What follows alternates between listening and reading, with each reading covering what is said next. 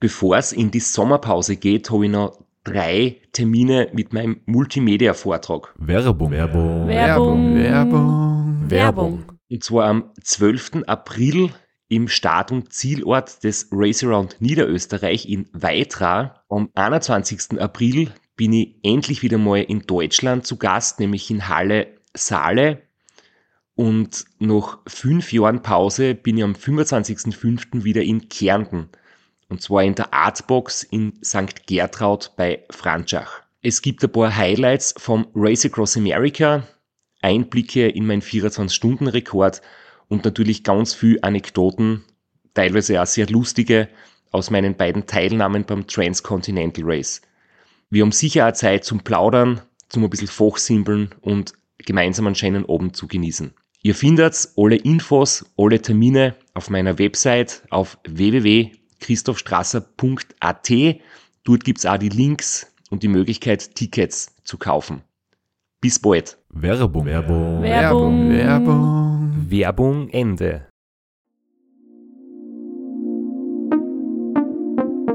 Podcastwerkstatt.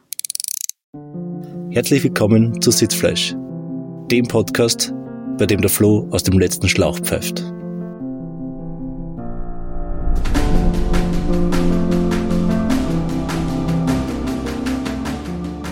Danke für dieses überaus lustige Intro und liebe Grüße an den Patrick. Ich habe mir gedacht, das Intro passt heute wirklich perfekt, weil wir haben heute nicht nur den Flo, sondern noch jemanden da. Ähm, und ich glaube, ihr könnt euch auf höchstem Level über die ideale Bereifung und Pannensicherheit unterhalten. Und ja, wir sind heute wieder zu dritt, auf das freue ich mich sehr. Unser heutiger Gast ist standesgemäß mit dem Fahrrad angereist und pfeift auch aus dem letzten Schlauch, aber dazu vielleicht ein bisschen später noch. Ich habe heute in der Früh auf Instagram die Story gesehen und es war irgendwie vier in der Früh und das Foto wurde gepostet mit dem Titel ähm, an alle Leute, die noch faul im Bett liegen und schlafen. Ähm, ich gehe jetzt auf eine lange Tour und ich bin ihm entgegengefahren, bin für meine Verhältnisse auch früher gestartet als sonst. Und wir haben uns in der Obersteiermark getroffen, sind gemeinsam nach Graz gefahren und ich habe dann gehört, dass du auch schon einen Defekt hattest, wieder mal. und deswegen schließt sich da der Kreis zum Intro. Und jetzt genug geteasert, sagen wir vielleicht einmal den Namen unseres Gastes an. Ja, bereits zum dritten Mal ist Robert Müller bei uns zu Gast und diesmal erstmals persönlich im Studio. Hi. Ja, hallo, ich freue mich, hier zu sein. Danke fürs Kommen. Wir freuen uns. Du bist, man kann sagen, der am meist gewünschteste Gast in unserer jährlichen Umfrage, wen sollen wir einladen. Und dem Wunsch kommen wir natürlich nach, wie es es für einen demokratischen Podcast gehört. Ja, du hast letztes Jahr wieder so viele Leistungen vollbracht und natürlich auf deine ganz eigene Art und Weise und hast so viele Geschichten erlebt und wir freuen uns schon auf, ja, es werden sicher zwei Episoden mit coolen Geschichten und vielen Einblicken. Und da wollen wir jetzt gar keine Zeit mehr verplempern, starten wir einfach an. Der Robert, du bist so viele Rennen letztes Jahr gefahren, deswegen müssen wir gleich, gleich voll reinstarten und werden uns von Rennen zu Rennen hangeln und uns von deinen Anekdoten inspirieren lassen, würde ich sagen. Aber die erste Frage, wie war die Fahrt her? Du bist ja in Salzburg gestartet, mit dem Zug nach Salzburg gefahren und hast schon einen langen Tag hinter dir. Man sieht es dir auch ein bisschen an. Ja, also ich bin zwei Uhr früh in Salzburg angekommen am Bahnhof, habe dann zwei Stunden auf dem Boden einfach geschlafen, direkt im Bahnhof und bin dann so 4.30 Uhr mit dem Rad los. War noch sehr kalt und nass die Straßen, sehr neblig auch am Wolfgangsee, habe ich leider nichts gesehen von der schönen Landschaft. Und dann wurde es aber immer wärmer zum Glück. Und als ich über den, ah, welcher Pass war das? Ähm, der Pötschenpass. Der müsste das sein, Pötschenpass, so bei also Bad Aussee irgendwo. Ja, genau, oben war dann das Schild, willkommen in der Steiermark. Und direkt danach hatte ich dann Platten in, in der Abfahrt. Musste dann erstmal anhalten, 20 Minuten Schlauch wechseln, obwohl mir eh schon saukalt war von der Abfahrt, habe ich noch mehr gefroren. Das war wieder typisch. Ja, du bist im Kraschitzerland angekommen. Aber dafür, wir haben uns schon unterhalten, hast du die wunderbare Landschaft auch mitgenommen, die Skiflugschanze bewundert, die schon in der Rennpräparierung ist. Ich glaube, nächstes Wochenende findet da was statt. Aber kommen wir jetzt einmal zum, zum Radfahren, würde ich sagen. Wir alle drei haben ja etwas gemeinsam. Wir sind 2020 und 21 und 22 das Race Around Niederösterreich gefahren. Das war für dich ja letztes Jahr dein erster Wettkampf. Also das erste Ultracycling. Ich habe vorher schon andere Wettkämpfe auch gemacht. Richtig, richtig. und äh, nachdem wir uns jetzt auf die, auf die Ultraradrennen ähm, quasi vorbereitet haben, ähm, und du warst so gut vorbereitet wie noch nie bei deinen drei Teilnahmen. Du hast das Zeitfahrradl nicht nur im Vereinsheim, im Clubhaus ausgeborgt, kurz vorm Start, sondern du warst vorher auch einige Male damit trainieren, wenn ich es richtig in Erinnerung habe. Ja, das war auch mein eigenes Zeitfahrrad, das ich seit zwei Jahren habe. Und die Startnummer war noch die, die hat vom Vorjahr noch draufgeklebt und war die gleiche wie dieses Jahr. Konnte ich also gleich so lassen. Und dann habe ich, naja, vielleicht drei, vier Mal drauf trainiert, statt ein oder zweimal. Habe mir aber noch Aeroflaschenhalter gekauft, habe mir einen Zeitfahranzug organisiert, einen Zeitfahrhelm, eine Scheibe für hinten. Und damit war ich schon mal deutlich besser ausgestattet als die zwei Jahre vorher. Und wie lange warst du auf der Scheibe unterwegs? Ja, leider nicht so lang. Ich weiß gar nicht. 40, 50 Kilometer. Dann habe ich eine Abfahrt nach links verpasst und habe gedacht, ich kann über, über so einen Parkplatz, statt zurückzufahren, über so einen Parkplatz wieder auf die Strecke kommen. Da war ein Bordstein, den ich im Dunkeln übersehen habe und dann voll mit dem Hinterrad auf die Kante drauf und Scheibe platt gewesen. Und dann musste ich wechseln und ich hatte als Ersatzlaufrad nur so ein schweres Alu-Trainingslaufrad, weil in den Regeln steht ja drin, dass man so Aufkleber drauf haben muss, Reflexionsaufkleber. Und ich hatte keine mehr zu Hause für meine guten Laufräder. Aber auf dem Trainingslaufrad waren die noch drauf von irgendeinem anderen Rennen oder von früher. Dann habe ich einfach das Trainingslaufrad genommen, habe gedacht, das brauche ich sowieso nicht. Bin dann aber doch 550 Kilometer auf dem Trainingslaufrad dann im Rennen gefahren. Ja, also mit der Scheibe war nur ein kurzes Vergnügen leider. Ich möchte jetzt an der Stelle etwas vorspielen. Und zwar habe ich beim Martin Granadier gefragt, ob wir das verwenden dürfen. Der Martin hat ja einen Blog, macht YouTube-Videos und hat auch einen Podcast. Und, und das Ganze unter dem Namen 169k. Und vor einigen Wochen hat er einen Podcast aufgenommen mit dem Christian und dem Georg, den beiden Organisatoren des Race Round Niederösterreich. Und da haben, ich glaube, es war der Georg, eine Geschichte über dich erzählt, wie das immer so abläuft aus Veranstaltersicht, wenn du dich zum Rennen anmeldest.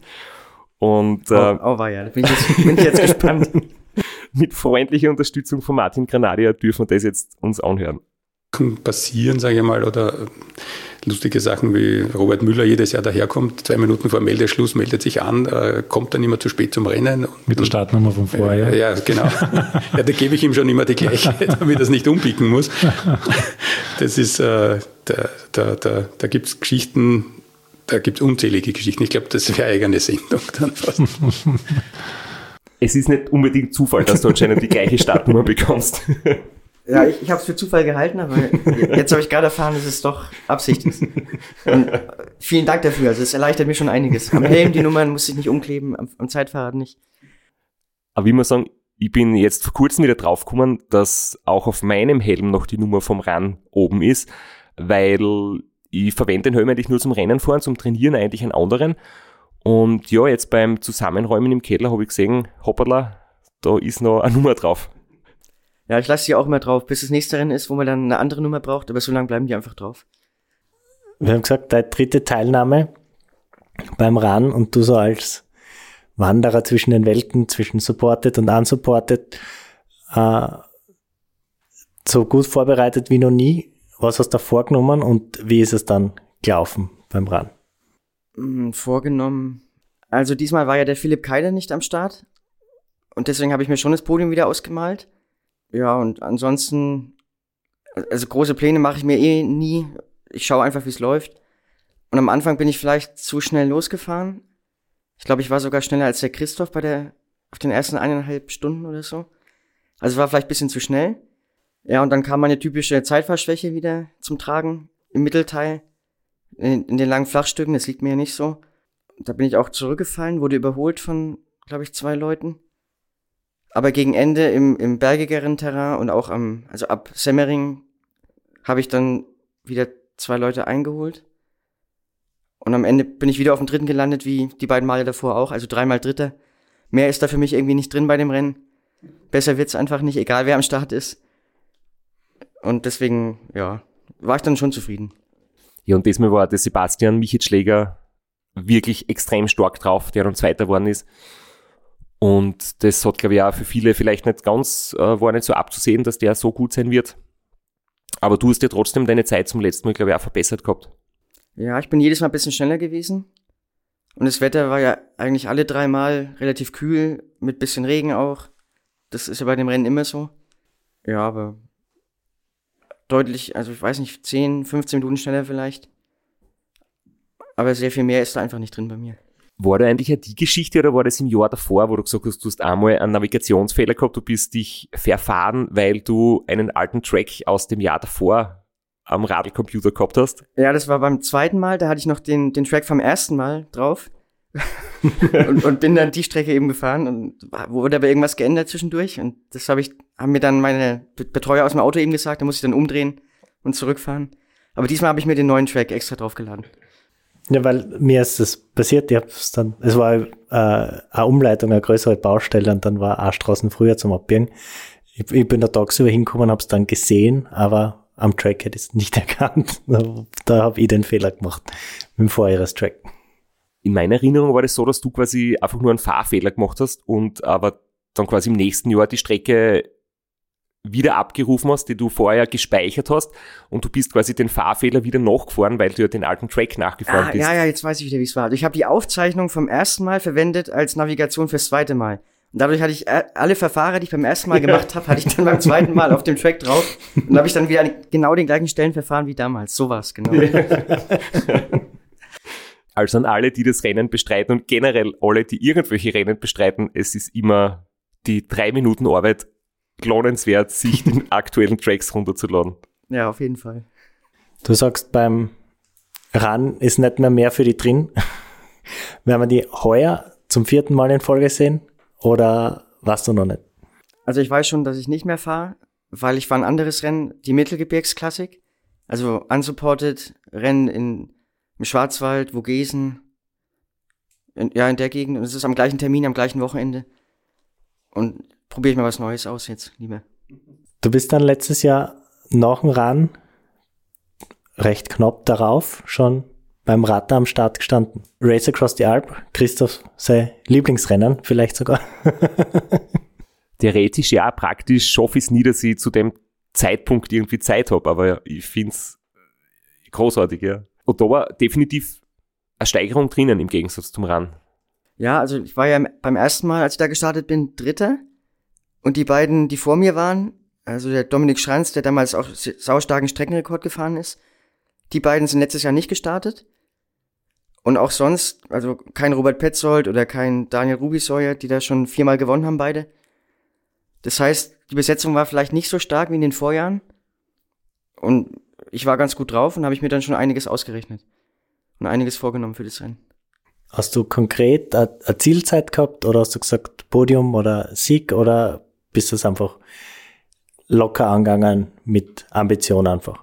Also Zielzeit ist aus meiner Sicht bei so Rennen nie möglich, weil es ist immer stark wetterabhängig. Wenn jetzt viel Regen ist, ist man ja deutlich langsamer in den Abfahrten und kühlt mehr aus. Und platzierungsmäßig wollte ich einfach meinen, meinen dritten Platz verbessern, also zweiter oder erster werden. Wir haben über das Radler schon das letzte Mal geredet, wie du bei uns warst. Und ich kann mich erinnern, dort einen Crash vom Auto geben, das dich Zeit gekostet hat, beziehungsweise du bist dann allein gefahren, dann hat der Radretourwechsel nicht mehr funktioniert, du bist mit dem schweren Rad am Mortirolo aufgefahren, ähm, hast dann einen uralten Riegel gefunden und bist mit der Oberrohrtasche darauf liegend irgendwie dann abgefahren. Ähm, hat's heuer wieder, oder heuer unter Anführungszeichen beim aktuellsten, beim letzten Mal, wieder Probleme geben, warst du besser vorbereitet oder hast vielleicht weniger Pech gehabt? Also ich war auf jeden Fall besser vorbereitet, weil ich hatte die Ernährung umgestellt auf komplett flüssig. Das habe ich beim Rahn getestet und habe mir da Schweineplempe angemixt, die, die besondere Ernährung von Robert Petzold. Und das hat beim, beim Restaurant Niederösterreich sehr gut funktioniert und habe ich das fürs Rata auch genauso gemacht. Also dann pro Stunde eine Flasche Schweineplempe rein. Gnadenlos, auch wenn es irgendwann nicht mehr schmeckt. und fast wieder rauskommt, aber egal. Ja, und da war auch lustig, ich habe mir, an, also Start war ja Freitagnachmittag und ich habe mir Freitagvormittag euren Podcast angehört mit Daniel Rubiseuer und Dominik Schranz übers Radtal. Und da habt ihr euch so ein kleines bisschen lustig gemacht vielleicht über die Schweineplempe und ich hatte mir eine Stunde vorher erst 20 Liter in so einem Kanister angemixt davon, die ich dann im Rennen zu mir nehmen wollte. Und dann habe ich mir auch noch kurz Gedanken gemacht, ob ich es jetzt wirklich machen soll, weil ihr gemeint habt, der, der Robert Petzold muss sich öfter auch übergeben davon. Aber ich, das war dann zu knapp, um irgendwas noch umzustellen. Dann habe ich gesagt, ich mach's trotzdem. Und es hat auch funktioniert. Also ich hatte keine Probleme mit der, mit der Ernährung. Wir haben uns über das nicht so lustig gemacht in dem Sinn, aber wir haben halt vom Robert Petzold seinen Berichten einfach gewusst, dass er immer wieder mal Probleme hat und bei ihm das quasi fast dazugehört, dass er, dass er irgendwann einmal zum Kotzen anfängt, aber trotzdem weiterfährt und das schon eingeplant hat. Und weil das einfach so ein bisschen eine skurrile Geschichte ist und dass du jetzt dir fast dich von dem Konzept abbringen lässt, ist natürlich äh, eine witzige Geschichte. Zum Glück hast du das nicht gemacht. Ja. War sicher nicht uns, unsere, unsere Intention und falls das so aufgefasst worden ist, möchten wir uns auch entschuldigen. Aber die Folge ist jetzt doch eine Zeit lang zurück. Vielleicht magst du für die aktuellen Zuhörerinnen kurz sagen, was, was du da zusammenmixst, dass du dann Schweineplempe nennst. Also der Name kommt ja nicht von mir, der kommt ja von Robert Petzold eben, vom Pets Racing Team.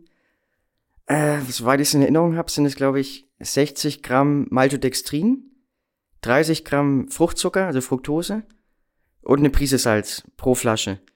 Und ich glaube eigentlich auf eine große Flasche 0,75 Liter. Und ich habe es aber auf eine kleine Flasche gemixt, also 0,5 Liter.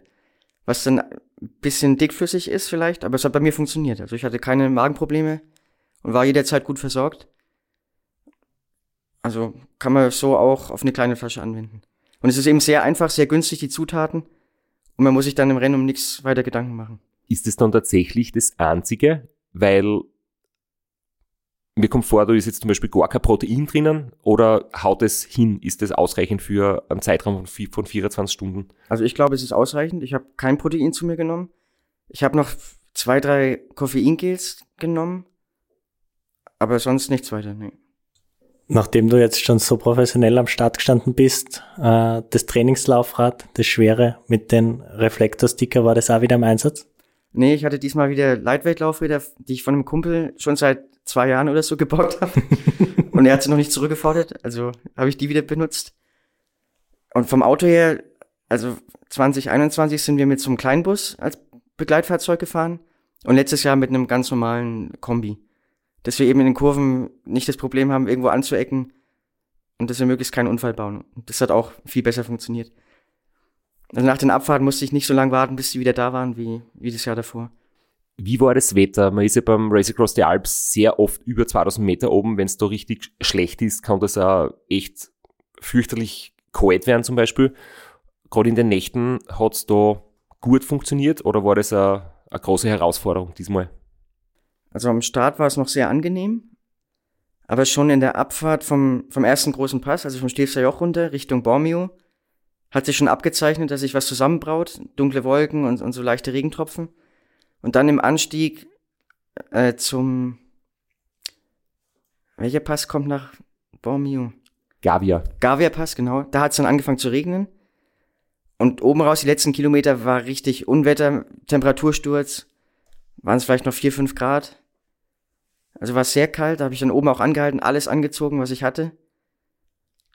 Bin dann aufs Abfahrtsrad gestiegen mit, mit äh, Felgenbremsen und Alulaufrädern dass ich die, die Rumpelabfahrt da halbwegs runterkomme.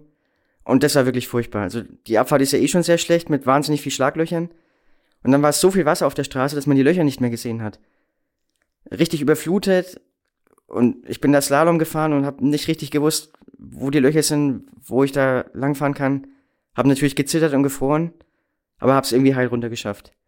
Und andere Fahrer hatten da schon gravierendere Probleme, mussten auch mal eine halbe Stunde oder eine Stunde ins Auto sich aufwärmen also zum Beispiel, wir waren am Timmis, äh, am, am Stilfsjoch oben noch zu dritt. Und eigentlich der stärkste, äh, Christian Kreuchler hieß er, glaube ich, aus Dresden. Der hat eigentlich den stärksten Eindruck gemacht und ist aber dann am Gavia so erfroren, dass er da erstmal längere Pause machen musste. Dann nochmal versucht hat, weiterzufahren, aber glaube ich am Mortirolo komplett aufgegeben hat, weil er einfach erfroren ist. Also die Bedingungen waren schon, waren schon heftig. Und auch der, äh, der Rekordteilnehmer, der bisher jedes Mal dabei war. Paul Lindner. Paul Lindner hat auch gesagt, er musste sich aufwärmen kurz und Pause machen. Und wenn so ein alter Haudegen das schon sagt, also dann will das schon was heißen. Ja, der künftige Rekordteilnehmer wird vielleicht Lukas Kienreich sein, aber momentan ist es noch Paul Lindner. Ja, da muss aber noch viel aufholen. Ja. Wie lange hat das schlechte Wetter angehalten? Ähm, das war dann bis Afrika. Hoch und runter hat es noch geregnet. Dann glaube ich Richtung äh, Mortirolo ist es wieder trocken geworden. Über den Mortirolo. Aber dann nach dem Mortirolo, wieder Richtung Afrika hat es wieder angefangen, war wieder nass. Und dann ist es erst am Bernina Pass wieder trocken geworden. Und dann war es, war die Straße auch irgendwann wieder trocken, aber es war trotzdem noch sehr kalt. Die Abfahrt von Bernina waren auch nur ein paar Grad über Null. Da hatte ich auch Pro- Probleme mit dem Licht dann. Das hat dann irgendwie der Akku nicht mehr richtig funktioniert durch die Kälte. Bin ich dann halb im Blindflug runtergefahren, bis es ersatzlich wieder so weit aufgeladen war, dass ich das benutzen konnte. Also Berliner Abfahrt habe ich auch nicht in so guter Erinnerung. Aber danach hatte ich keine technischen Probleme mehr und Wetter war dann auch in Ordnung. Du hast es gesagt, äh, gerade beim Ratter äh, machen die Abfahrten schon viel aus, ob sie in gutem Wetter sind oder im schlechten Wetter, weil man da viel Zeit verlieren kann. Hast du an den Pässen jeweils dich mit deiner Vorjahreszeit verglichen und hast du schon gewusst, dass du gut unterwegs bist? Nein, überhaupt nicht. Also ich vergleiche nie Zeiten und ich habe auch keine Ahnung, wie meine Zeiten im letzten Jahr waren. ich weiß nicht mal meine Gesamtzeit vom letzten, vom letzten Jahr oder vom vorletzten Jahr.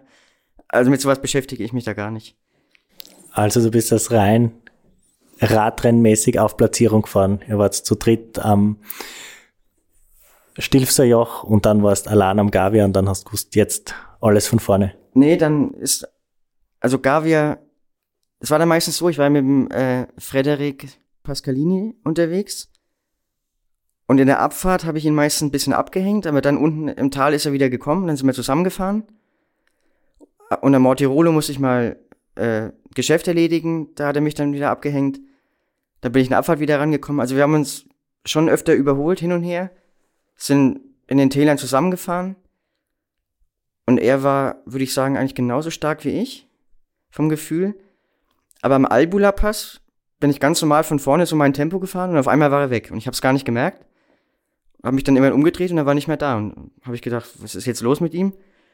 Aber er hat im Nachhinein irgendwie gesagt, ich bin da zu schnell für ihn gefahren und er hat dann halt reißen lassen. Und ab da war ich dann, also ab Mitte Albula ungefähr, war ich dann alleine unterwegs. Hatte aber nie viel Vorsprung. Also es waren immer nur so 15, 20 Minuten. Und er hat es auch konstant gehalten, den Vorsprung. Also hat er da wahrscheinlich irgendeine kleine Schwächephase gehabt oder bei mir ging es gerade besonders gut. Weiß ich nicht genau. Also es war nicht so beabsichtigt in dem Moment. Nachdem wir heute beim Radlfahren schon ein bisschen geredet haben und ich gemerkt habe, du hast überhaupt keine Ahnung von irgendwelchen Zeiten und Ergebnissen, habe ich natürlich jetzt in letzter Minute noch schnell die Ergebnisse ausgedruckt oder nochmal nachgeschaut. Und ich erinnere dich jetzt gern dran oder vielleicht hörst du es auch zum ersten Mal, aber du hast gewonnen mit 21 Stunden und 54 Minuten. Und Frederik Pascalini war dann tatsächlich nur 10 Minuten hinter dir Zweiter im Ziel. Äh, dritter war Tobias Heiß mit 22 Stunden 27 vorm Frederik Böhner und dem Hans-Jürgen Heinzmann. Ah ja, genau. Ja. also der kam relativ bald dann, nachdem ich im Ziel war, kam er auch schon ins Ziel. Und eine Geschichte war noch die Stilfser Joch-Abfahrt, also beim letzten Mal dann, wo man dann runter nach Prat fährt, die ewig lange Abfahrt. Das war eine der schlimmsten Abfahrten, die ich je gemacht habe, weil gleichzeitig, als wir da runter sind, war so ein Oldtimer-Traktorentreffen. Und da sind wirklich ungelogen mindestens 100 Traktoren hochgeknattert, so uralte Dinger, die schwarzen Rauch ausgestoßen haben und sich gegenseitig überholt haben, weil einer noch langsamer war als der andere und ich bin dann teilweise zwischen zwei Traktoren in der Mitte durchgefahren. Und, und dann sind natürlich auch noch Radfahrer unterwegs gewesen, Motorradfahrer und eben diese mindestens 100 Traktoren. Also die Straße war komplett voll und, und es war ein Horror, da runterzufahren und, und irgendwie unten anzukommen. Da war ich wirklich heilfroh. Aber du hast das so gemacht wie die echten Profis, nämlich auf den richtigen Bremsen. Also auf Felgenbremsen, ja. Also das Radteil wurde noch nie auf, auf Scheibenbremsen gewonnen, immer nur auf Felgenbremsen. Und ich hoffe, das bleibt auch noch so eine Zeit lang. Das gehört irgendwie dazu. Sehr coole Statistik, wirklich. Also so, das ist einmal eine gescheite Insider-Info. Ja, Also ich habe sogar beim Veranstalter schon angefragt, ob man nicht ins Reglement aufnehmen könnte, dass Scheibenbremsen verboten sind. Aber es ist nicht machbar leider. Weil zu viele Leute fahren nur noch Scheibenbremsräder. ich, ich denke, äh, jetzt oder eine jetzt 20, 21-jährige Sportlerin, Sportler wird gar nicht zum Rad kommen mit Scheibenbremsen. Vielleicht auf eBay Kleinanzeigen, wie wir vorher gesprochen haben, oder auf viel haben, aber neu, ich denke, die werden ihre ganze Jugendzeit schon auf Scheibenbremsen verbracht haben. Was ist Felgenbremsen? Was bedeutet das? Also für mich auch ästhetisch immer noch am schönsten mit, mit Felgenbremsen. Ja, da haben sie Gott sei Dank zwar gefunden. Der Straps ja, nickt wissend. Ich nicke schon. Vielleicht sind wir nicht im Detail jetzt, weil dann ist die Episode mit dem Thema dann ausgefüllt. Aber ich möchte nur noch einmal daran erinnern, es haben beide Systeme Vorteile, aber es haben auch beide Systeme Nachteile. Und es ist nicht so, dass die Scheibenbremsen ausschließlich nur alle Vorteile hat. Und damit, gehen wir weiter. Äh, vielleicht vorher noch, äh, warst du dann zufrieden mit dir? Hast du dann, äh, wie du den zweiten abgehängt hast, hast du dann dir die Ergebnisse sagen lassen? Hast du geschaut, wie weit ist er hinter dir oder bist du einfach ganz normal dein Tempo weitergefahren oder hast du schon ein bisschen geschaut, dass er hinten bleibt jetzt? Ja, also ich habe dann schon immer gefragt, wie die Abstände sind nach hinten. Ob er näher kommt oder, oder nicht. Und also dann wollte ich natürlich schon das Rennen gewinnen, das ist ja klar. Wollte mich auch nicht mehr einholen lassen. Weil für mich ist das Rata immer noch so das, die Mutter aller Ultra-Bergrennen. Weil ich ja vor 21 Jahren diesen Tourartikel gelesen hatte über die erste Austragung als kleiner Nachwuchsfahrer. Und damals dachte, das die Leute sind alle von einem anderen Stern, die sowas fahren. Und es ist absolut unmöglich eigentlich. Und letztes Jahr habe ich es dann selber gewonnen. Also das, da hat sich so ein Kreis geschlossen nach über 20 Jahren. Das war schon was ganz Besonderes für mich. Und da war ich auch sehr zufrieden dann. An der Stelle bitte erzähl uns nochmal, weil wir das heute ja beim Herfahren besprochen haben. Du hast ja wieder Lizenz beantragt. Du hast seit sehr vielen Jahren jeweils schon eine Elite-Lizenz. Und du hast gesagt, vor 21 Jahren hast du diesen Artikel gelesen. Ja. Wann war das erste Jahr? Du bist Jahrgang 86. Falls du das nicht weißt, das steht in der Ergebnisliste drinnen vom Ratter. Wann war das erste Lizenzjahr für dich? Das war 99. Das weiß ich ausnahmsweise genau. Da habe ich die erste Lizenz in der U15-Klasse gelöst als 13-Jähriger. Also U15 ist ja 13, 14 Jahre. Und dann habe ich jetzt bis dieses Jahr 25 Jahre in Folge Lizenzen gelöst beim BDR. Also ich habe jetzt 25-jähriges Rennjubiläum sozusagen. Das heißt, wir können es vorwegnehmen, du hast auch für 23 wieder eine Lizenz. Ja, und ich hoffe, die kommt jetzt auch rechtzeitig an, weil ich in zwei Wochen damit was vorhab mit der Lizenz. Und das Radar steht, ich meine, du, wenn du jetzt echt richtiger Rennfahrer bist und Wettkampftyp und Titelverteidiger, wirst du wahrscheinlich wieder teilnehmen, oder? Ja, ist geplant. Also wenn ich Betreuer finde, die mich da wieder unterstützen, werde ich wieder an den Start gehen. Obwohl ich dieses Jahr mit einem noch schwereren Rennen als die letzten beiden Jahre rechne. Das haben sich viele ehemalige Sieger angekündigt. Und ich denke, die Konkurrenz wird richtig stark sein. Und da überhaupt aufs Podium zu kommen, das wird schon verdammt schwer. Laut Gerüchten, oder ist es auch schon fix vielleicht, ist Robert Betzold dabei, Daniel Rubesauer und Dominik Schranz. Also von Robert Petzold weiß ich sicher. Von den anderen beiden nicht ganz sicher, aber ich denke eigentlich schon. Ein hochkarätiges Feld, du mittendrin als Titelverteidiger. Hättest dir vor 21 Jahren wahrscheinlich nicht gedacht, dass es so weit kommt. Hätte ich für völlig unmöglich gehalten damals.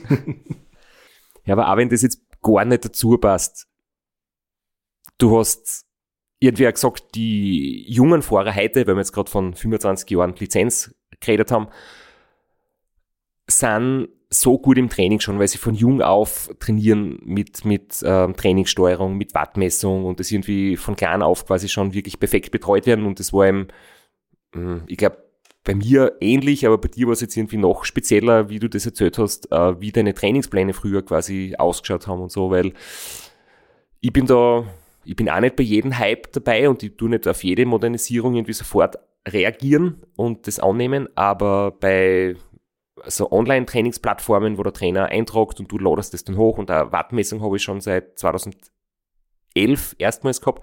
Da war ich eigentlich recht früh. Bei dir hat es ja ganz anders ausgeschaut.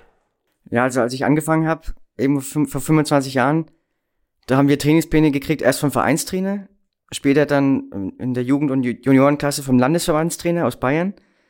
Das war ein alter Osttrainer aus Gera. Der hat dann einmal die Woche einen Plan gefaxt. Für alle, die, also es waren ungefähr zehn Mann im Team, alle haben den gleichen Plan gehabt. Die Trainingsbereiche hießen damals noch G1, G2, EB und K3. Das war es eigentlich fast. Und K KB noch. Also quasi fünf Trainingsbereiche. Und die meisten anderen haben immer weniger trainiert, als auf dem Plan stand und dann mehr aufgeschrieben in ihren eigenen Trainingsplan. Ich habe immer mehr trainiert und weniger aufgeschrieben und ihm dann einmal die Woche zurückgefaxt.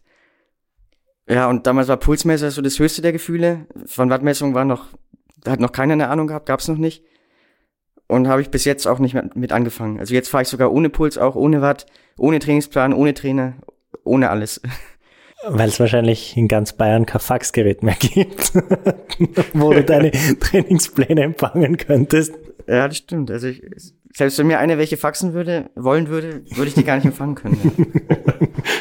Aber du bist extrem modern. Ich muss sagen, ich habe zum Beispiel mein ganzen Leben, glaube ich, ein einziges Fax geschickt. Und das war irgendein Dokument, das gefaxt werden hat müssen. Ich weiß nicht, ob das für einen Reisepass war oder irgend sowas. Und da bin ich halt bei der Post gestanden und habe, weiß ich nicht, 10 Schilling zahlt oder sowas fürs Fax. Nee, bei uns kamen die damals zu Hause immer an und das war ja so Thermopapier. Und wenn man das länger in der Hand hatte, hat sich das so schwarz verfärbt und hat man manchmal nicht mehr erkannt, was eigentlich drauf stand. Weiß ich noch. Und ich musste mir bis Sonntagabend irgendwie, da gab es eine feste Deadline, bis 20 Uhr Sonntagabend, den eigenen Plan wieder zurückfaxen an den Trainer. Und wenn man das überschritten hatte, gab es auch immer Ärger. Dann hatte ich manchmal ein bisschen Stress, dass ich rechtzeitig das Fax noch durchbringe. du sagst, alter Osttrainer, das heißt äh, Werbung. Werbung. Werbung. Werbung. Werbung. Flo, bist du auch schon so aufgeregt, wenn du an den April denkst? Jedenfalls. Äh, wenn du das gleiche meinst wie ich, dann bin ich schon sehr voller freudiger Erwartung. Voriges Jahr haben wir erstmals einen Live-Podcast gehabt und weil das einfach so ein super schöner Abend war, werden wir das wiederholen. Und zwar dieses Mal im Zuge des Neusiedlersee Radmarathons in Mörbisch. Ja, und zwar werden wir uns am Freitag, dem 19.04. im Strandhaus Mörbisch die Ehre geben und mit einem unglaublichen Überraschungsgast äh, einen Live-Podcast aufnehmen. Also allein schon wegen dem Gast bin ich so nervös. Ich hoffe, dass du nicht dich ins Publikum setzt äh, und zuhören wirst, aber ich muss sagen, der, der Gast ist wirklich grandios und ich würde sagen, wir hören einfach einmal, was er zu dem Ganzen sagt. Hallo, Johnny Holland hier. Heute stehe ich natürlich wieder am Start beim Neusiedlersee Radmarathon. Immer ein Highlight des Jahres. Nebenbei bin ich all live beim Podcast beim Neusiedler Radmarathon. Es wird mich natürlich riesig freuen, wenn ihr live dabei seid und dass wir vielleicht kurz über ein paar Höhepunkte aus meiner Karriere reden können. Sehen wir uns dann. Wer die legendäre Stimme noch nicht erkannt hat, das war Johnny Hogerland, legendärer Fahrradprofi und Pensionsbetreiber in Kärnten. ja, und noch unter anderem dreimaliger Teilnahme oder Finish bei der Tour de France, jetzt auch im, in der Radmarathon-Szene sehr erfolgreich und sehr umtriebig. Und ja, wir freuen uns sehr, dass wir mit ihm äh, den Abend gestalten können. Und natürlich haben wir auch was zu gewinnen. Und zwar gibt es für zwei Personen jeweils ein Ticket und einen Startplatz für entweder Zeitfahren oder Radmarathon. Zeitfahren ist am Samstag, Radmarathon am Sonntag. Das heißt, es sind zwei Tickets, zwei Startplätze und gewinnen tun die, die folgende Frage richtig beantworten. Wie viele Tage ist Johnny Hogerland bei der Tour de France 2011 im rot-weiß gepunkteten Bergtrikot unterwegs gewesen? Schickt uns eine E-Mail an sitzfleisch.christophstrasser.at wir freuen uns auf eure Teilnahme, wir freuen uns auf äh, den Live-Podcast im Strandhaus und vor allem auf unsere Teilnahme, weil wir beide haben auch eine Startnummer und werden Samstag beim Zeitfahren dabei sein. Ja, und werden uns wieder mal mit den Besten der Szene messen. Du wahrscheinlich ein bisschen kompetitiver als ich, aber ich freue mich immer wieder, wenn ich mir aufs Zeitfahrrad setzen kann heuer bin ich ohne Scheibe am Start, weil du meine Scheibe ja verkauft hast. Vielleicht können wir nur in der Leihgeschäft einfällen. Werbung. Werbung. Werbung. Werbung. Werbung Ende. So trainiert wie Jan Ulrich, Grundlage und K3 und nichts dazwischen, oder? war, war das ein bisschen ausgewogener? Ja, also natürlich schon viel Umfang, viel K3, aber EBs sind wir auch relativ viel gefahren, immer so fünf Minuten EBs, irgendwie viermal, fünfmal fünf Minuten. Und viel, vor allen Dingen im Winter, viel Athletiktraining haben wir gemacht. Also Schwimmen, Laufen, Krafttraining, Treppenspringen war immer so eine Spezialität. Es gab immer ein Trainingswochenende in Oberhaching bei München. Ohne Rad im Winter, das war immer so im Dezember. Und haben wir drei Tage lang halt, Freitag, Samstag, Sonntag, nur Alternativtraining gemacht. Und am Schluss konnte keiner mehr laufen. Weil es war so brutal. Und wir sind am Sonntagabend dann alle da rausgetorkelt und keiner konnte mehr gerade auslaufen. Das weiß ich noch. Und ich wurde immer gelobt, weil ich relativ gut war, weil ich halt auch äh, zu Hause immer viel im Wald unterwegs war, drei Stunden joggen gegangen bin mit Zusatzgewichten, mit Schnorcheln im Mund und solchen Sachen. Und ich habe damals auch ja Duathlon-Wettkämpfe gemacht, Triathlon, äh, Crossläufe. Also ich war da allgemein athletisch schon ganz gut dabei. Hast du jetzt gesagt, Schnorchel im Mund beim Laufen? Ja, ist das so die Vorversion von irgendwie, wie heißt das seit der Hypoxietraining oder Höhentraining? Ja, das war so die Idee. Also, dass man, dass die Atemmuskulatur gestärkt wird, weil man eben schwerer durch den Schnorchel einatmen kann. Das habe ich eine Zeit lang versucht, aber irgendwann habe ich ihn im Wald dann weggeschmissen und, und irgendwo liegen lassen. weil da ist auch immer der, der, die, äh, die Spucke dann rausgelaufen aus dem Schnorchel auf die Klamotten drauf. Und auch die Manschetten, ich hatte so Gewichtsmanschetten um die Knöchel, um die Fußknöchel. Und die haben dann bei jedem Schritt von oben so auf den Fuß spannen, so, so einen Impact gegeben. Und nach zwei Stunden im Wald habe ich die auch irgendwann mal abgemacht und einfach liegen lassen.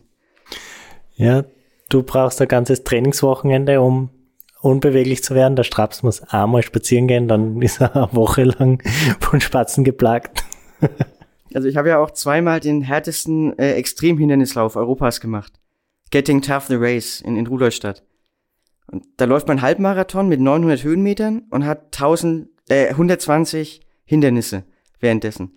Also man muss durchs Feuer springen, irgendwo äh, durchtauchen, durch den Fluss, Reifen schleppen, hangeln, klettern, eben 120 Hindernisse. Es dauert dann so drei Stunden. Das Ganze ist immer im Anfang Dezember, wenn am besten Schnee liegt, wenn es arschkalt ist.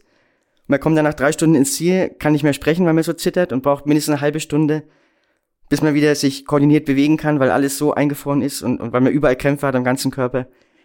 Und den habe ich auch zweimal gemacht. Also ich habe mich schon auf viele Arten gequält.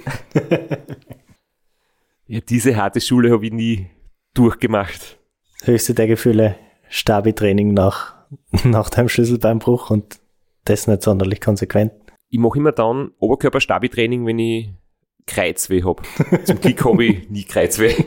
ja, das geht mir zum Glück genauso. Also ich mache auch nie Stabi-Training und habe auch nie Rückenschmerzen. Ich habe das ja bei dir einmal gesehen. Du hast dann manchmal so lustige Sachen gepostet, ähm, dass Radlfahrer, die glauben, sie machen Stabi-Training, weil es alle machen und weil es cool ist. Du bist der Meinung, das macht einen nicht schneller und keinen besseren Radfahrer, sondern nur einen oberkörperstabileren Radfahrer, der deswegen nicht schneller wird. Also ich habe da in meinem Podcast sogar vom Trainer von Patrick Lange, ah, wie heißt der? Björn Giesmann. Also ein Triathlon-Trainer hat mal in einem Podcast gesagt, für Radsportler ist die einzige Ausgleichssportart, die was bringt oder sinnvoll ist, ist Langlaufen. Und alles andere kann man vergessen.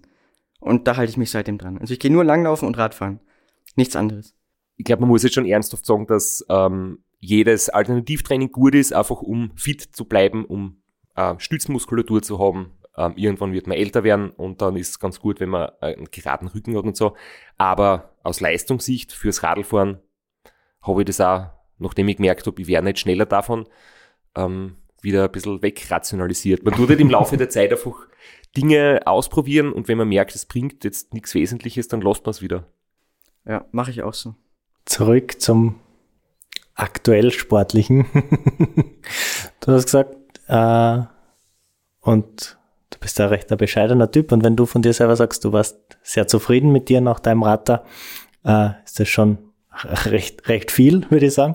Aber lang Zeit war nicht, um sich zufrieden zu geben, weil zwei Wochen später bist du schon beim nächsten Rennen am Start gestanden.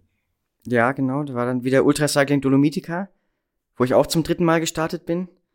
Also noch härter als das Rata sind 700 Kilometer mit 17.000 Höhenmeter.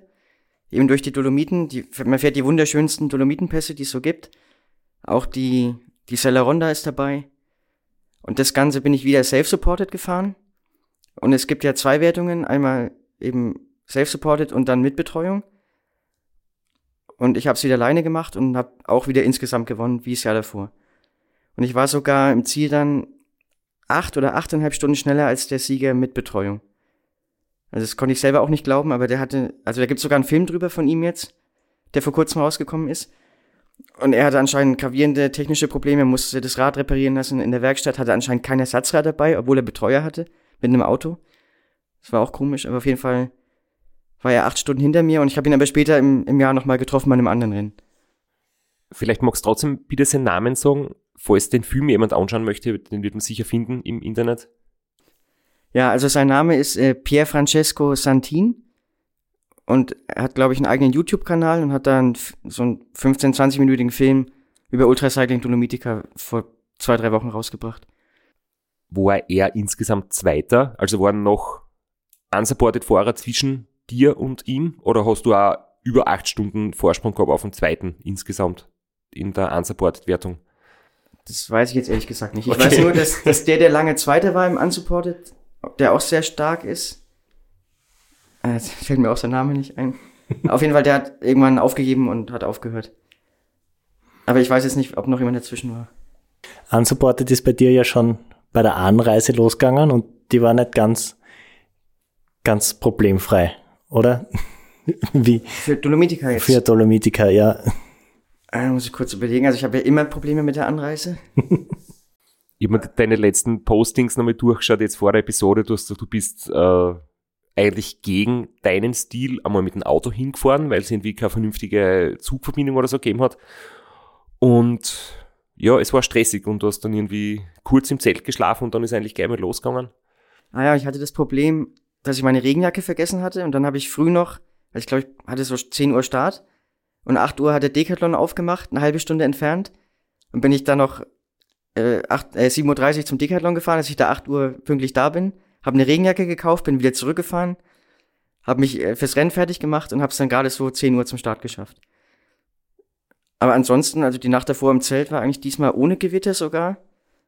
Besser als die, die beiden Jahre davor, wo es jeweils wahnsinnig gewittert und gestürmt hatte in der Nacht, wo ich immer schlecht geschlafen habe. Aber diesmal war es besser. Und die Regenjacke war dein Lebensretter im Rennen? Die habe ich dann im Rennen überhaupt nicht gebraucht, weil es wie die Jahre davor auch komplett trocken war, nicht zu kalt in der Nacht. Also habe ich die ganze Zeit die Regenjacke umsonst mitgeschleppt. Und habe sie bis heute auch noch nicht angehabt. Die liegt immer noch original verpackt zu Hause. Wie schaut's aus mit Rückgabe, Umtausch? Äh, ich glaube, es ist jetzt zu spät. Aber die war auch reduziert und ziemlich günstig, also ist kein großer Verlust. Und vielleicht brauche ich sie nochmal irgendwann. Das war klar, dass das jetzt kommt vom Straps, der uns dann beim Ram am letzten Tag, wenn die normalen Hosen schon nicht mehr passen und wir eine Nummer kleiner ihm geben würden und uns dann sagt, na, die lassen wir bitte eingeschweißt, weil vielleicht kann er die später nochmal Verbrauch, äh, verkaufen oder irgendwie anders brauchen. Aber jetzt im Rennen braucht er sicher nicht. Da können wir die, die alten, die zu großen nehmen. Irgendwann habe ich dann auch gelernt, Sachen zu verwenden und nicht alles aufzubehalten. Aber ja, Verschwendung mag ich nicht so gern.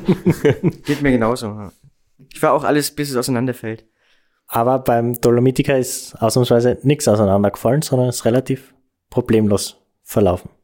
Ja, also das Rennen ist von vorn bis hinten eigentlich super gelaufen. Also ich kann mich jetzt an keine Probleme erinnern. Wetter war super, Strecke habe ich gekannt, Versorgung war gut. Also es gibt ja drei äh, Checkpoints unterwegs, wo man vorher einen Beutel hinterlegen kann, mit Kleidung, mit Ernährung, so dass man auch nicht einkaufen gehen muss, auch als, als unsupported Fahrer nicht. Die Nacht ist ziemlich kurz, weil es ja mitten im Sommer ist, im Hochsommer.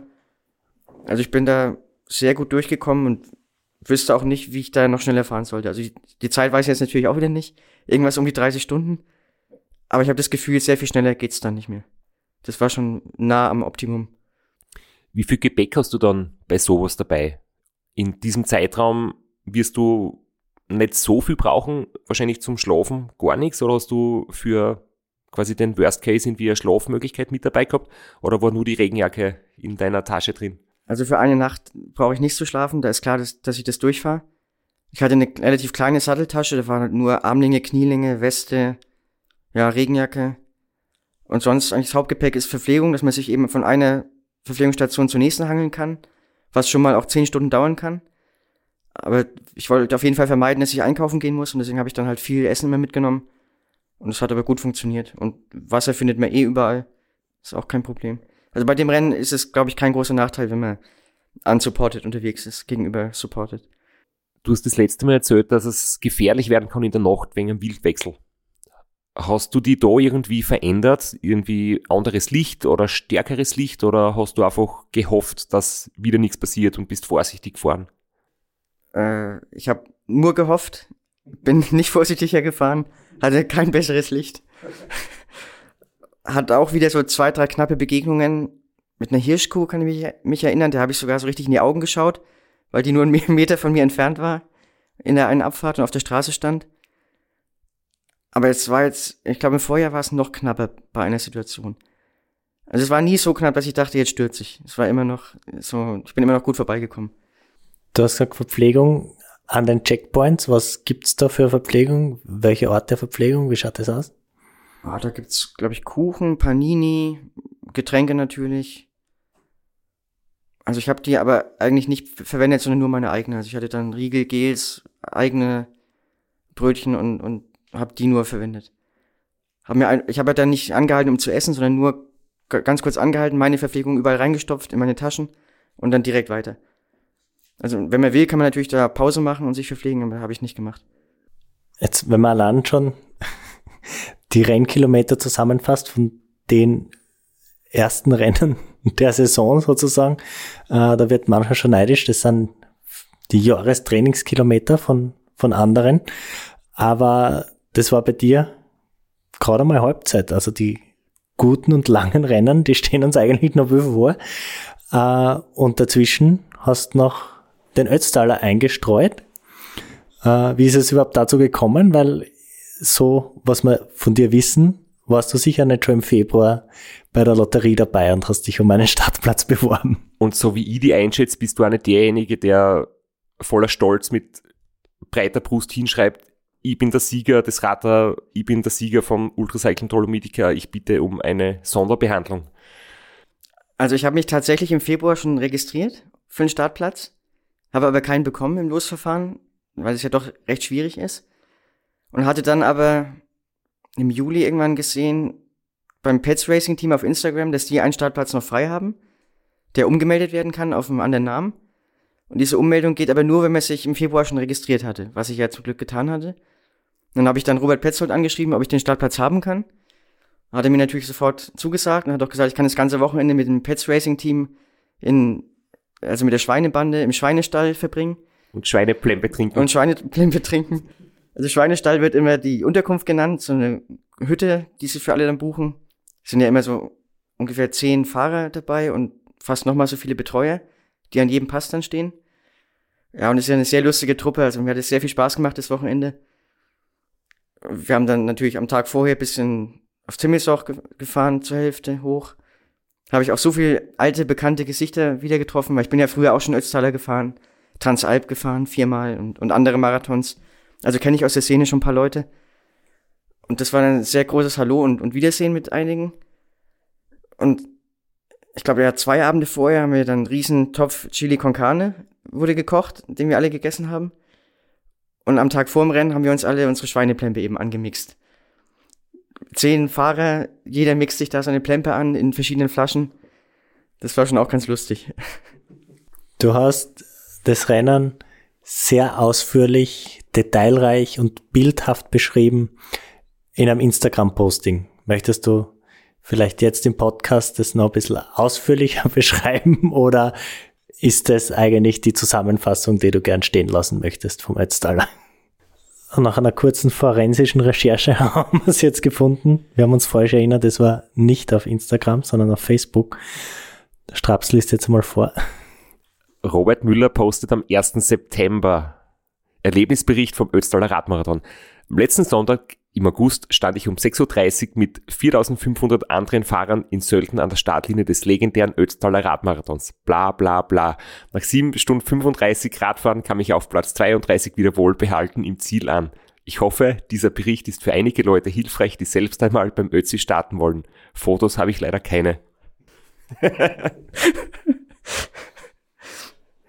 ja, also Fotos hätte ich ja kaufen müssen von, von Sportograf, irgendwie für 40, 50 Euro. Das habe ich dann nicht gemacht. Aber es gibt, also ein bisschen was zu erzählen gibt's schon. Weil so zwischen den Zeilen hat man jetzt fast die Vermutung, irgendwie warst du nicht so ganz happy oder hast du zumindest keinen Bock gehabt, da irgendwas drüber zu schreiben? Ja, also ich, ich war nicht ganz zufrieden, weil ich wollte eigentlich schon Top 20 fahren. Und die, die Zeit, also 7,35 ist jetzt unter normalen Umständen auch keine so gute Zeit, aber es waren zwei Baustellen drin mit längeren Umleitungen, deswegen waren die Zeiten, glaube ich, insgesamt so 20 Minuten langsamer von allen, wurde so gesagt. Aber ich hatte das Problem, dass ich, ich war bis zum Brenner oben in der Spitzengruppe dabei, also war eine relativ große Spitzengruppe von mindestens 100 Fahrern und habe dabei meine Verpflegung verpasst, also die persönliche Verpflegung von Betreuern, die angereicht wird weil mich da gerade ein Auto von der Organisation überholt hat und an der Stelle stand mein, mein Betreuer und dann hab ich, bin ich nicht rechtzeitig an den Straßenrand gekommen, um die, meine Sachen zu holen. Und dann musste ich an der offiziellen Labe oben anhalten. War aber der Einzige, weil alle anderen haben natürlich auch Betreuer da und fahren einfach durch. Und die waren noch nicht darauf vorbereitet, dass so früh schon jemand anhält und ankommt. Da war also noch nicht viel vorbereitet. Ich musste dann meine Flaschen aus so kleinen Pappbechern, zehn so kleine Pappbecher in jede Flasche kippen und Riegel und Gels, musste ich erst fragen, wo die sind. Hab da dann Zeit verloren, war dann noch pinkeln oben und dann war natürlich die Spitzengruppe schon minutenlang weg. Bin ich dann mit einem anderen Kollegen, den ich aber auch gut kenne, dem Stefan Oettel, sind wir dann zu zweit hinterhergefahren. Aber oben auf dem Brenner ist ja nochmal so ein Flachstück und dann die Abfahrt runter nach äh, Sterzing. nach Sterzing, genau. Da verliert man zu zweit dann auch gegen so eine große Gruppe. Und dann war es eigentlich schon fast gelaufen. Dann habe ich zwar am Jaufen dann viel wieder eingeholt, und am Timmelsloch bin ich auch so ungefähr die 20. Zeit gefahren von allen. Also meine Zeit, meine Zeiten sind außer beim Brenner, da sind wir sehr gebummelt, aber sonst immer besser geworden. Von, also von Jaufen zu Timmelsloch auch nochmal schneller geworden. Aber mehr als 32. kam man nicht bei raus am Ende. Und damit war ich jetzt nicht so zufrieden. Hat man gar nicht gemerkt. Dann wollen wir die auch gar nicht länger quälen mit dieser unangenehmen Erinnerung und der enttäuschenden Zeit von 7 Stunden 30 beim Ötztaler. Draußen weinen jetzt einige, die uns zuhören. Du kannst das gern wieder vergessen und wenn du irgendwann einmal wissen willst, wie schnell du eigentlich damals warst, kannst du auf deinem eigenen Facebook-Profil nachschauen. Genau, das ist gut, ja. Eigentlich haben wir uns ja gedacht, wir machen so ein bisschen Warm-up mit Ran, Ratter, Dolomitica und Ötzi und kommen dann zum eigentlich für mich persönlich als Zuschauer war das der Höhepunkt, das was du letztes Jahr gemacht hast, zum Trans-Pyrenees Race. Das finde ich sowieso auch spannend, über das einmal detailreicher zu reden. Und wir haben jetzt fast schon eine Stunde voll, aber trotzdem möchten wir vielleicht noch die Vorgeschichte zum Trans-Pyrenees besprechen, ähm, bevor wir dann eine kurze Pause machen und in einer Woche weitermachen. Wir wissen jetzt ja vom Race Round Niederösterreich, dass du dazu neigst, dich fünf Minuten vor dem Start anzumelden oder zu spät zum Start zu kommen. Wie war das vor diesem Rennen? Also nach dem Ötzi war meine Saison eigentlich vorbei, sozusagen. Also ich hatte keine weiteren Rennen geplant, hatte keinen Urlaub mehr und habe gedacht, das ja, war's jetzt. Und dann habe ich aber Mitte September, zwei Wochen nach dem Ötzi, irgendwie gedacht, nee, ich habe schon noch Lust, was zu fahren. Das kann es nicht gewesen sein, irgendwas muss ich noch machen. Und ich hatte ja dich beim TCA verfolgt, am Anfang noch nicht so stark, weil da warst du ja auch noch nicht ganz vorne dabei. Aber umso besser du dann geworden bist, umso mehr habe ich das Rennen mitverfolgt. Hab dann auch gesehen, wie, wie das medial begleitet wird mit Fotografen, mit täglichen Rennberichten, mit, mit Insta-Posts und wie gut man das von außen auch verfolgen kann und, und dann so richtig so reingezogen wird und immer auf den Tracker schaut und, und hofft, dass du dann aufholst und, und doch noch die anderen schlagen kannst. Das habe ich dann schon ziemlich begeistert. Und habe ich mir eben Mitte September mal angeschaut, was es denn noch für Rennen gibt in dem Jahr. In, in der Art, also eben unsupported Rennen über mehrere Tage. Und bin dann auf äh, Transpyrenees Race gestoßen und auf Two Volcano Sprint. So im Abstand von zwei Wochen und habe gedacht, also beide Rennen waren auch schon seit Monaten ausverkauft. Transpyrenees sogar schon eigentlich seit Jahren, weil das ist zwei Jahre lang ausgefallen durch die Pandemie und Leute, die sich für die Austragung 21 oder 20, 2020 angemeldet hatten, hatten immer noch Startplatz dann für 22. Und da habe ich gedacht, naja, da wird es wahrscheinlich unmöglich, noch einen Startplatz zu bekommen. Habe trotzdem mal eine E-Mail geschrieben an den Veranstalter und auch an Two Volcano Sprint irgendwie Montag früh aus so einer Laune raus und habe dann von beiden innerhalb von einem Tag eine Zusage bekommen, dass ich starten kann, wenn ich möchte. Und ich hatte gedacht, also wenn ich viel Glück habe, sagt vielleicht einer zu. Und dann haben beide zugesagt. Und dann habe ich nur gedacht, hm, was mache ich jetzt? Welches Rennen fahre ich jetzt und wem soll ich dann absagen? Aber wenn ich erst am Startplatz battle oder nachfrage und dann absage, ist auch blöd. Und habe dann gesehen, wenn ich Pyrenäen in vier Tagen fahre, habe ich genau eine Woche Zeit bis zum Start von Two Volcano Sprint. Und habe mir gedacht, naja, vier Tage Rennen fahren, eine Woche Zeit, nochmal vier Tage Rennen fahren, ist eigentlich kein Problem, also müsste schon gehen. Und habe dann bei beiden zugesagt und hatte dann aber das Problem, dass ich bei Transpyrenees, das ist ja der gleiche Veranstalter wie beim TCA, also Lost Dot, dass das Anmeldeprozedere sehr umfangreich ist. Also man muss ja so einen zehnstufigen Prozess durchlaufen, muss Fragen zum Reglement beantworten, was 100 Seiten lang ist, braucht eine ärztlich, ein ärztliches Attest und Versicherungsnachweise und, und was weiß ich nicht alles. Und man muss ja noch die Strecke planen, weil es war ungefähr die Hälfte der, der Strecke war durch Parcours vorgegeben, aber die andere Hälfte war selber zu planen. Und das alles musste ich also in zwei Wochen schaffen und auch die Ausrüstung noch besorgen, weil ich hatte keine Arschrakete, ich hatte keine Taschen, kein, ja, einen Schlafsack hatte ich sogar, aber keinen guten. Auf jeden Fall habe ich dann gedacht, naja, mal schauen, ob ich das überhaupt schaffe und so, aber ein bisschen Druck schadet bei mir eigentlich nicht und dann geht schon einiges. Ich habe da noch, noch mehr Zitate so immer vorher schon ausgesucht, weil ich es so lustig finde, du hast das wieder mit, mit so deiner typischen Art geschrieben.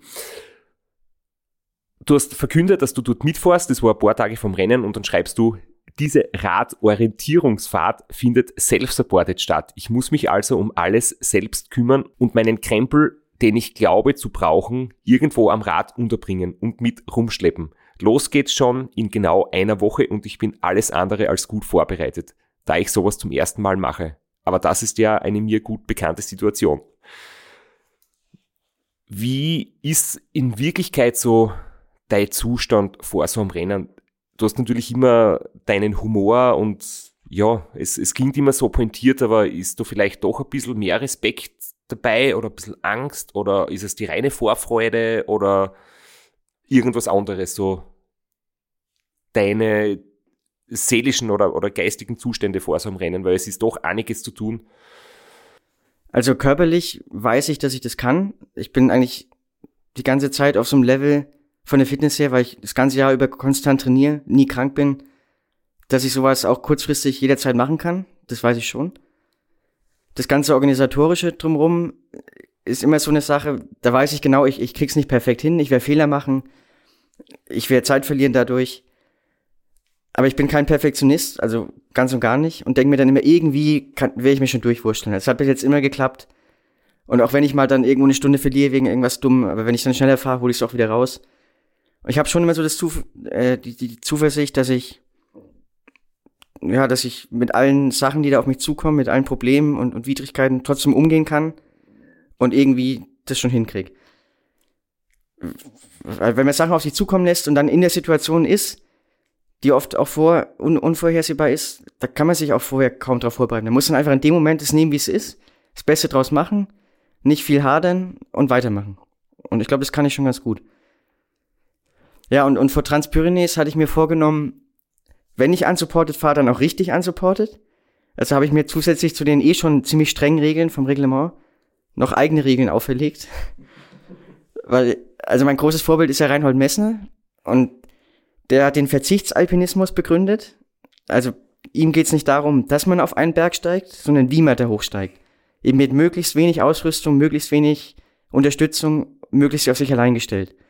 Und so wollte ich es dann auch machen und habe mir da eben Regeln aufgestellt, wie dass ich nicht in Hotels übernachte, nur draußen, dass ich keine Kommunikation benutze, also mein Handy quasi auf Flug, Flugmodus schalte und mit niemandem Kontakt habe, dass ich keine Kopfhörer mitnehme, um Podcasts zu hören oder Musik, dass ich kein Wasser zum Beispiel kaufe oder, oder keine Getränke in Flaschen, mich nur von, von Brunnen äh, die, die Flaschen auffülle.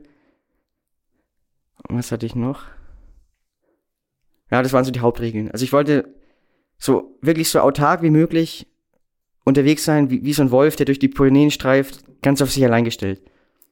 Nur mit mir. So wollte ich das angehen, das Ganze. Wir können nur hoffen, für alle anderen Teilnehmerinnen, dass Lost Dots jetzt nicht zuhört und auf blöde Ideen kommt.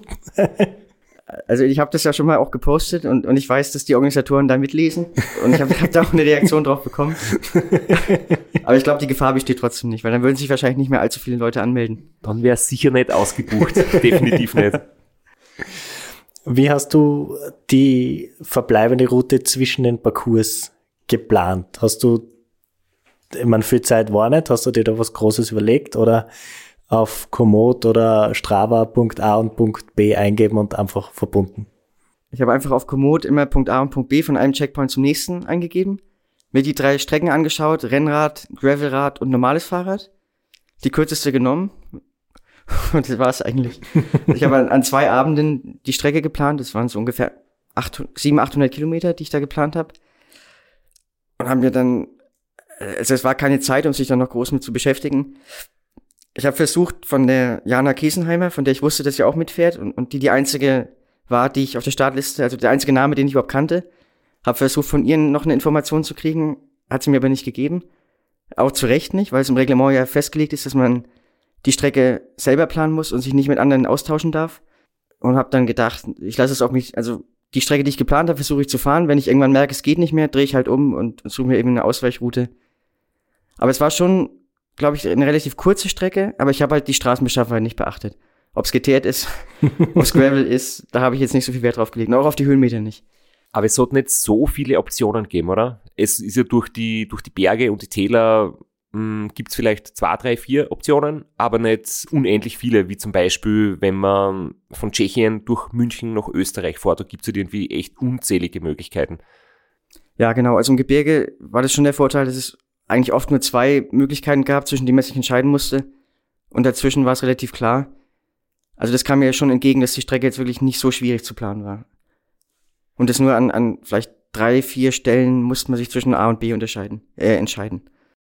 Vielleicht ein kurzer Abriss. Der Start und das Ziel sind in Saint-Jean-de-Luz, wenn ich es jetzt hoffentlich richtig ausgesprochen habe, ja, in Frankreich. Hundertprozentig richtig. Okay. Perfektes Französisch. Kennt jeder die Stadt oder ihr habt es nicht kennt zum Beispiel? Ja, ich auch nicht. Ist so ein kleines Kaff, zehn Kilometer von Biarritz entfernt, an der Atlantikküste. Und dann ist der Checkpoint 1 sehr bald nach dem Start an der Grenze zwischen Spanien und Frankreich. Dann geht's eher so in den Süden. Der Checkpoint 3 ist dann in Andorra. Und dann fährt man so die spanische Küste entlang über noch einen Checkpoint, wobei der fünfte dann an der Küste ist am Mittelmeer. In Port Vendres oder wie auch immer. Ja, das war an irgendeinem Leuchtturm an, an so einem Kap vorne. Und der Rückweg ist dann eigentlich nördlich der Grenze, also durchgehend in Frankreich und der ist eigentlich komplett vorgegeben. Ja, das ist auch so eine bekannte Route, die schon lange gefahren wird, ungefähr 700 Kilometer lang mit, mit vielen bekannten Tour de France Pässen wie, wie Col du Tourmalet, äh, Col d'Aspin und, und, und vielen anderen Pässen. Die wird eben schon sehr lang genutzt, die Route. Und da war das Gute, dass man da auch dann, also dass da alle die gleiche Route fahren mussten auf dem Rückweg und, und Streckenplanung war dann an dem Punkt eigentlich erledigt. Du hast deinem Spirit mit dem Self-Supported auch bei der Anreise äh, gefolgt und hast versucht oder bist mit dem Zug angereist zum ja, Start. Das war mit einem Fahrradabteil oder auch nicht. Oder mit wenig Platz im Fahrradabteil. Also wenn ich mit dem Zug fahre und, und das Fahrrad dabei habe, wie immer, dann buche ich nie extra Fahrradticket oder Fahrradplatz oder irgendwas, sondern ich pack's immer in, in einen großen Müllsack rein, mach die Laufräder raus vielleicht noch den Sattel raus und, und pack's in den Müllsack, dass es wie so ein Gepäckstück aussieht, damit ich dann nie extra zahlen muss und keine Probleme habe, dass sie mich mit dem Fahrrad nicht mitfahren lassen. Ja, und meine Überlegung war davor, ich musste ja dann noch nach dem Rennen äh, an den Vesuv kommen, wo der Two Volcano Sprint startet, also in der Nähe von äh, Pompeii war das. Ercolano hieß die Stadt, wo ich auch mit dem Zug eben hin musste und habe ich mir einfach für einen Monat ein ähm, ah, wie heißt das Ticket? Ah, Interrail-Ticket. Interrail-Ticket für einen Monat gekauft. Das war die günstigste Option und damit konnte ich alle Züge spontan nutzen, musste nicht viel vorher planen. Bin dann drei Tage vorm Rennen, glaube ich, zu Hause losgefahren und bin über die Schweiz, Frankreich, wollte ich dann eben zum Start kommen und hatte aber von Anfang an Probleme mit, mit der Pünktlichkeit, wie immer, Deutsche Bahn, Verspätung hier, Verspätung da, Anschlusszug verpasst warten auf den nächsten Zug. In der Schweiz das gleiche. Selbst in Zürich musste ich dann wieder drei Stunden warten, weil ich einen Anschluss verpasst hatte. Und bin dann irgendwie nach, weiß nicht, 15, 16 Stunden Zugfahrt in Lyon gestrandet, in Frankreich. Abends, kurz vor Mitternacht, wo dann nichts mehr weiterging. Und am nächsten Tag war Generalstreik in Frankreich. Also war auch klar, ich komme am nächsten Tag mit dem Zug von Lyon aus nirgendwo hin. Völlig unmöglich, da irgendwo einen Platz zu kriegen. Und war die einzige Option Flixbus. Mit dem Flixbus über Nacht.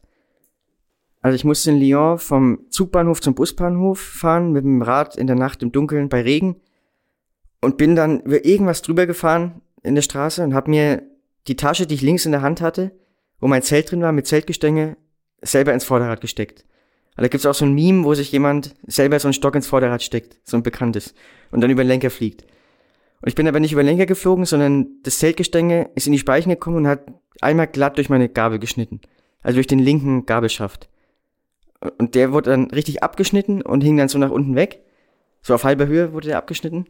Ich bin zum Glück nicht gestürzt, konnte es gerade noch aussteuern und stand dann da Mitternacht mit einem kaputten Rad in Lyon und, und habe gedacht, ja, das war's jetzt. Also kann ich gleich wieder umdrehen und nach Hause fahren. Weil das war zwei Tage vom Rennen, also eineinhalb eigentlich. Und wie sollte ich in der Zeit noch erstmal zum Start kommen, eine Gabel organisieren oder ein Rad und damit dann fahren? Also das, in dem Moment war es relativ aussichtslos, dass es was wird, dass ich zum Start komme. Ja, aber ich habe dann trotzdem, also den Flixbus hatte ich dann verpasst, weil ich dann musste ich ja laufen zum Busbahnhof, konnte nicht mehr mit dem Rad fahren, hab den verpasst. Zum Glück fuhr noch einer eine Stunde später, habe ich den dann gebucht bin die ganze Nacht durchgefahren, bin dann irgendwann früh morgen gegen 7, 8 Uhr, ich weiß nicht in irgendeiner Stadt in Frankreich gelandet, ein paar Stunden gewartet auf den nächsten Flixbus. Der wollte mein Rad erst nicht mitnehmen, weil offiziell man konnte keinen Radplatz buchen. Musste ich den Fahrer da bequatschen und nach langem Hin und Her durfte ich mein Rad dann trotzdem mitnehmen. Was ja aber kaputt war und dann bin ich in Biarritz angekommen mit kaputtem Rad, musste noch 10 Kilometer zum Start vom, also ich hatte dann Stress, dass ich es rechtzeitig schaffe zur, zur Anmeldung und zum Briefing, weil in den Regeln steht ja drin, ohne Briefing kein Start. Also wenn ich beim Briefing ist, darf nicht starten. Und da hatte ich dann Stress, das noch rechtzeitig zu schaffen, habe auf dem Weg dahin, also ich bin dann trotzdem die 10 Kilometer mit dem Rad gefahren, mit dem kaputten, mit der kaputten Gabel, hatte so einen Stock innen reingesteckt, in, in die Hohlräume von der Gabel und bin dann quasi, ich habe das ganze Gewicht auf den rechten Gabel, äh, auf die rechte Gabelscheide verlagert und bin ganz, ganz vorsichtig und langsam die 10 Kilometer dahin gefahren Unterwegs bei einem Radladen habe ich noch versucht, eine Gabel zu organisieren, aber die hatten keine. Und kam dann kurz vor knapp da an, so 17 Uhr am Abend. Start war nächsten Tag 6 Uhr morgens. Ja, mit kaputtem Rad halt. Du bist um 17 Uhr erst angekommen und hast quasi 11 Stunden Zeit gehabt, um diese Tragödie nur irgendwie zu meistern. Also so ungefähr war. Oder ich bin 16 Uhr, also 17 Uhr war auf jeden Fall die Deadline für die Anmeldung. Und ich bin 16 Uhr oder 16.30 Uhr angekommen, habe mich dann schnell angemeldet, habe meine, meine Startnummer bekommen und habe dann beim, also die Räder werden ja von Mechanikern, die da vor Ort sind, durchgecheckt, ob alle Sachen erfüllt sind. bin ich angekommen, habe auf meine Gabel gezeigt und die haben zum Glück sofort geschnallt, dass ich ein Ersatzrad, also die wussten auch, eine neue Gabel auftreiben in der Zeit ist eigentlich unmöglich. Und haben gesagt, du brauchst ein Ersatzrad, wir organisieren dir eins. Also die waren wahnsinnig hilfsbereit, ohne die hätte ich es auch nicht geschafft, eins zu finden und die haben dann ein paar Mal rumtelefoniert, die Radläden so abgeklappert und haben tatsächlich einen Radladen in Biarritz gefunden oder eigentlich ein Radcafé, das ein paar Räder verleiht, also vielleicht zehn Stück, wo eins noch in, in der kleinen Größe vorhanden war, was mir vielleicht passen könnte. Ich brauche ja eigentlich so ein 50er, 48er Rahmen, sehr klein. Und dann hat sogar einer von denen gesagt, er fährt mich dann mit dem Auto hin. Die haben noch geöffnet bis 18, 19 Uhr. Und dann war aber klar, ich verpasse dadurch das offizielle Briefing. Da muss ich das noch abklären, dass ich jetzt mir ein Ersatzrad eben organisiere und dadurch das Briefing verpasse. Hatte Andrew, also der Rennorganisator, zum Glück eingewilligt und hat gesagt, das Briefing kriege ich dann am Morgen um 5 Uhr vorm Start, also muss ich halt noch eine Stunde eher da sein. Krieg da dann von ihm persönlich das Briefing. Ja, und dann sind wir nach Biarritz gefahren, haben da das Rad, also ich hatte eh keine, ich musste es nehmen, also es gab keine andere Möglichkeit. Ich habe es gesehen, habe gesagt, ja, ich nehme es, weil was hätte ich machen sollen? Habe ich noch kurz überlegt, ob ich es wirklich für fünf Tage mieten soll oder nur für drei oder vier. Weil ich, ich dachte, ich komme mit dem Rad sowieso nicht bis zum Ende durch. Also ich dachte, ich musste irgendwann aufgeben, wegen Knieschmerzen, Rückenschmerzen oder was auch immer. Und habe dann gedacht, naja, komm, jetzt miete ich es trotzdem für 200 Euro für fünf Tage. Hab dann noch meinen Sattel gewechselt wenigstens, dass ich meinen bekannten Sattel habe. Ich glaube, meinen Vorbau habe ich noch drauf gemacht, dass der Lenker bisschen tiefer kommt, weil der war mir eigentlich viel zu hoch. Ja, und das war es aber auch schon. Also Laufräder konnte ich nicht wechseln, weil ich hatte dann Scheibenbremsen an dem Leihrad. Ich hatte zum Glück keine elektronische Schaltung, musste mir also keine Sorgen machen wegen, wegen Akku und Aufladen. Das war schon mal ein Vorteil. Und es war so ein Mittelklasse-Rad von Parley. Also die, die Marke kannte ich auch nicht bis dahin. Mit mechanischer Ultegra, Scheibenbremse, irgendwelche billigen Reifen, Alulaufräder. Aber es war ein brauchbares Rad. Es ist unglaublich. Kannst du dir das vorstellen, Flo? Zwölf Stunden vor dem Start hast du ein hinniges Radl, die Gabel bricht und du weißt, du solltest eigentlich schlafen, musst ein Leihrad besorgen, das irgendwie umbauen.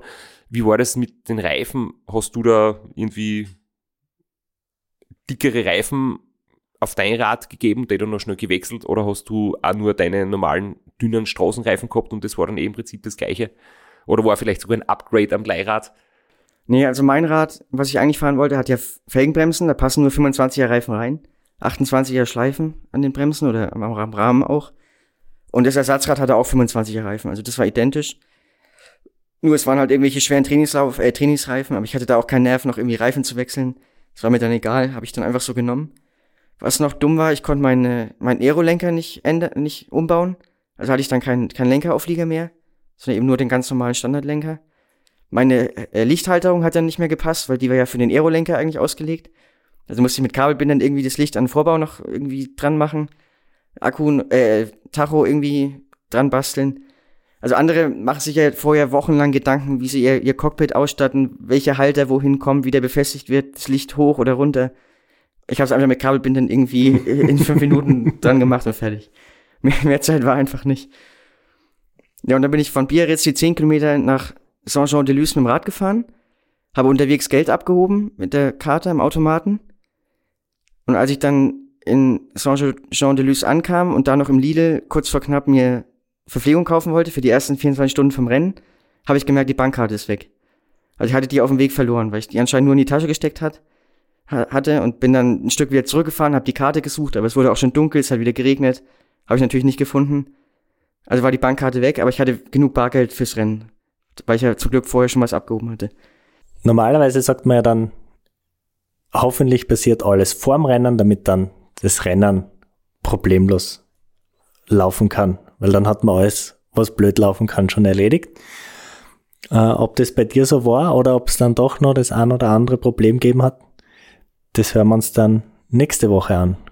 Ich habe jetzt ein paar Sachen mitgebracht. Du hast ja heute auch schon einen langen Trainingstag hinter dir. Ich habe einen Mini-Bergsteiger mit von Wiesbauer, ich habe einen Schuh mit und ich habe Fever Tree mit und ich habe Topfengolatschen mit und Zimtschnecken hat es leider keine gegeben, aber ich habe nur eine Nussschnecke gekauft. Also wir können jetzt eine kurze Pause machen. ja, sehr gut. Und dann erzählst du uns bitte weiter vom Transpyrenees und vom Tool Volcano Sprint. Gerne.